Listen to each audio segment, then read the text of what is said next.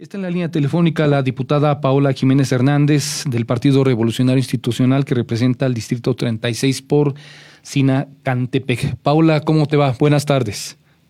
Muy bien, Luis, ¿cómo estás? Me da mucho gusto poder saludarte a ti y a toda tu audiencia, querido Luis, a tus órdenes. Gracias, eh, Paola. Recordarles también a, quienes amablemente nos siguen en este espacio que eh, Paola fue regidora precisamente por eh, Toluca en la actual administración, en el actual ayuntamiento, pero en la elección pasada entró tal cual a esta difícil que y era complicado, un distrito muy complicado y que finalmente lo ganó el revolucionario institucional.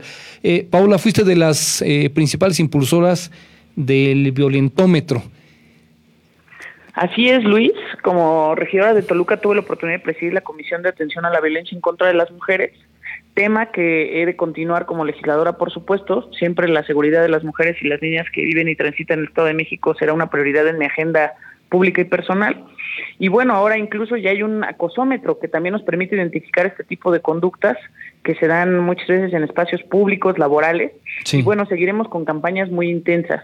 ¿El acosómetro? En defender la tranquilidad y la no violencia en contra de las mujeres. ¿Acosómetro?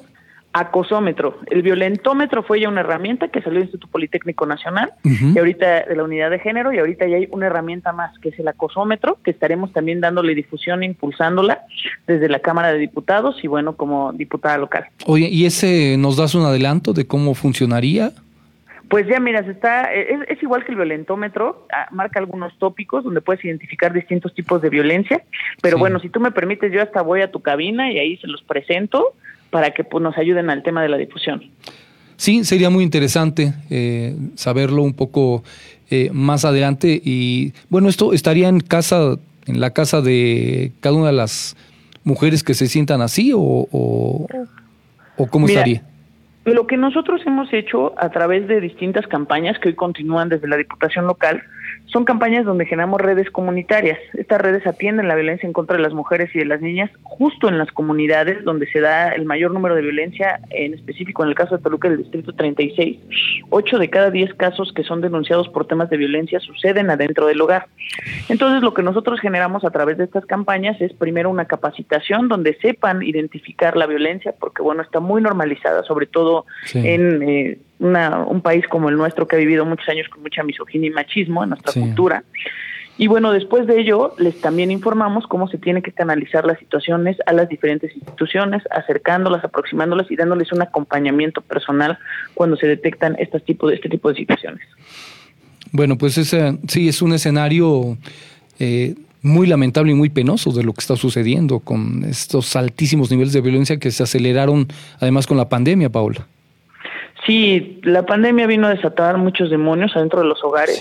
Apenas acaba de salir un estudio donde pues incluso se revela que se detonó el tema de los divorcios, pero temas muy complejos como la violencia, abuso infantil, en fin, abuso sexual.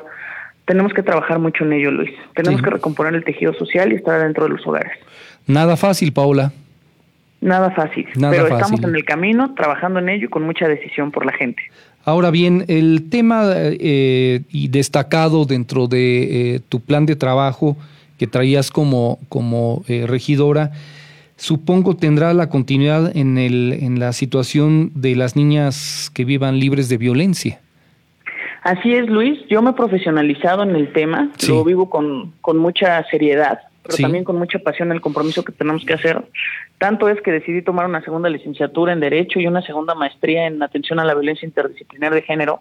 Y bueno, hoy desde la profesionalización, pero también desde la realidad, lo que vivo, yo soy una política que se dedica a trabajar fuerte en el campo, a estar ahí en los hogares, en las comunidades. Y tendremos que seguir trabajando estos temas. Yo, sin duda alguna, estaré participando muy activa, como lo hice y lo oferté desde mis propuestas de campaña en el tema de la agenda social. Para mí es fundamental el tema de los derechos humanos y particularmente el reconocimiento de los derechos humanos de las mujeres y de las niñas. Eso es fundamental y hoy tenemos que movernos hacia distintos temas en la agenda pública donde tenemos que abogar por la autonomía física, económica y política de las mujeres. Ahora, el tema de, el rechazo al acoso eh, callejero se requiere campañas fuertes y sanciones severísimas. Sí, tenemos que ir por campañas más fuertes. Eso es muy importante lo que acabas de mencionar, Luis. Tuvimos más de 1.300 casos de denuncia en el Ayuntamiento de Toluca en el periodo que yo era regidora a raíz de que modificamos el bando municipal para establecer esta sanción al acoso callejero, pero eso es muy importante, que nosotros ahora hagamos un trabajo consolidado. Quiero comentarte que yo tengo mucha claridad de los dos alcaldes que representarán la parte de mi distrito, que es Raimundo Martínez Carvajal y Manuel eh, Vilchis Viveros, que hemos platicado y hemos hecho un compromiso fuerte en el tema de la atención a la violencia en contra de las mujeres, pero como bien dices, en fortalecerlo desde las campañas, que las mujeres estemos informadas, que hoy estamos protegidas, salvaguardadas y que podemos ser atendidas en una situación donde vivamos algún tipo de acoso. Sí, me parece que ahí estará muy, será muy importante eh, la difusión para prevenir, porque me dices 1.300 eh, denuncias que podrías multiplicarla por 5 o por 10 por todas aquellas que no lo denuncian. No, bueno, por 10, sin duda alguna, Luis. Hoy en día el tema de la denuncia es bajísimo. Hoy tenemos también que incentivar que existan más eh, condiciones de denuncia y estamos trabajando en ello. El gobernador Alfredo del Mazo Más el día de hoy en su cuarto informe de gobierno dio con mucha claridad los temas que se ha avanzado para proteger y salvaguardar a las mujeres desde esfuerzos desde la Fiscalía, el Poder Judicial.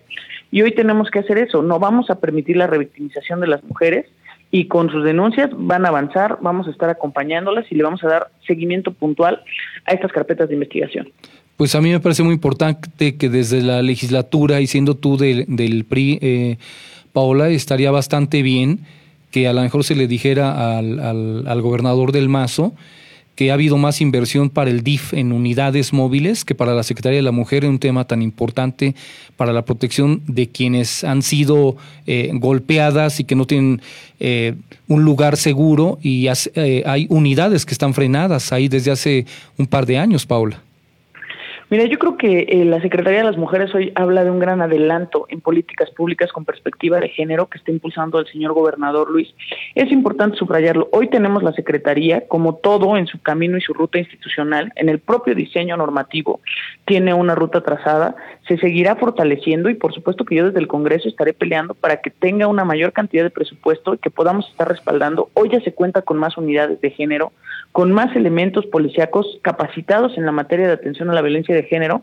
Y bueno, me parece que sí hay un avance importante que se tiene que seguir respaldar y fortaleciendo. Hoy el legado del gobernador Alfredo del Mazo Maza es que ya contamos con una Secretaría de las Mujeres. Bueno, ahora la operatividad es lo importante. Claro, tenemos que fortalecer como diputadas y diputados desde el Congreso la parte presupuestal. Si no tienen presupuesto, se ve mermada su operatividad y asumimos un compromiso fuerte y por supuesto que yo estaré teniendo como agenda central el tema del presupuesto para que las mujeres y las niñas que viven y transitan en el Estado de México vivan en tranquilidad. Es lo que merecemos. no puedo dejar de preguntarte, eh, Paula Jiménez, eh, esta situación que se ha dado con la Suprema Corte de Justicia de la Nación y el no criminalizar eh, a las mujeres que eh, solicitaran un aborto por X eh, razones. Sin embargo, la legislatura mexiquense se ha visto muy lenta o en todo caso con una infiltración de gente que sigue pensando más en su propio ego, sus organizaciones, que en la salud pública de la mayoría de las mujeres eh, mexiquenses. ¿Qué posición tienes ante el tema de la interrupción legal del embarazo? Ha habido una determinación contundente de la Suprema Corte, pero le toca a las legislaturas como la mexiquense ajustarse a eso. ¿Cuál es tu opinión al respecto y, y, qué es lo que viene por parte, no digo de tu grupo parlamentario, sino tuyo como, como diputada? Mira, por supuesto que estaremos promoviendo a través del grupo parlamentario la adecuación a la ley, el, el artículo 248 del Código Penal que criminaliza el actuar a la mujer en condiciones de una interrupción del embarazo, se tiene que, tenemos que modificarlo, ya es decir, se tiene que derogar porque hoy la Suprema Corte de Justicia de la Nación ya ha manejado que quedan inválidos en el estado de Coahuila, que fue el primero, y ahorita, si no me equivoco, ya fue en otro estado donde también se manifiesta la misma condición. Entonces, Sinaloa, si no mal recuerdo. Sinaloa, si no mal recuerdo, exacto. Entonces, el Estado de México pues tiene que ir con la ley, tiene que estar muy armonizado, más allá de lo que piensen en condiciones de filias, de fobias, de, eh, que involucran otros preceptos. El único, la única condición tiene que ser en tema de derechos humanos y de salud pública.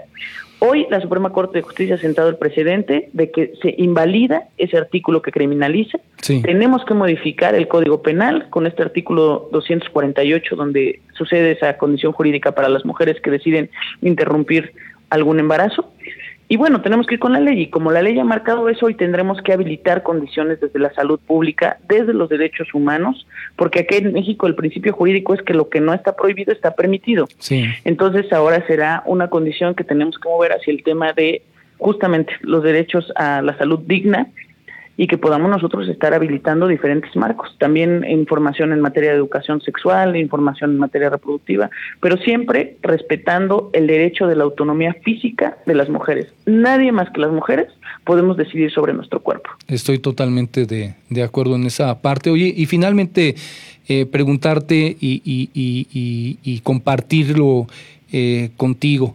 Eh, he sugerido a la Junta de Coordinación Política, al propio Maurilio Hernández, eh, hace unos días antes de que terminara la anterior legislatura, el hecho de que para disipar cualquier duda de lo que se piensa, eh, una encuesta, una encuesta en el Estado de México o en los municipios más poblados, pero con mujeres respecto a su opinión de la interrupción legal del embarazo, si están a favor o en contra. ¿Qué opinas de esto?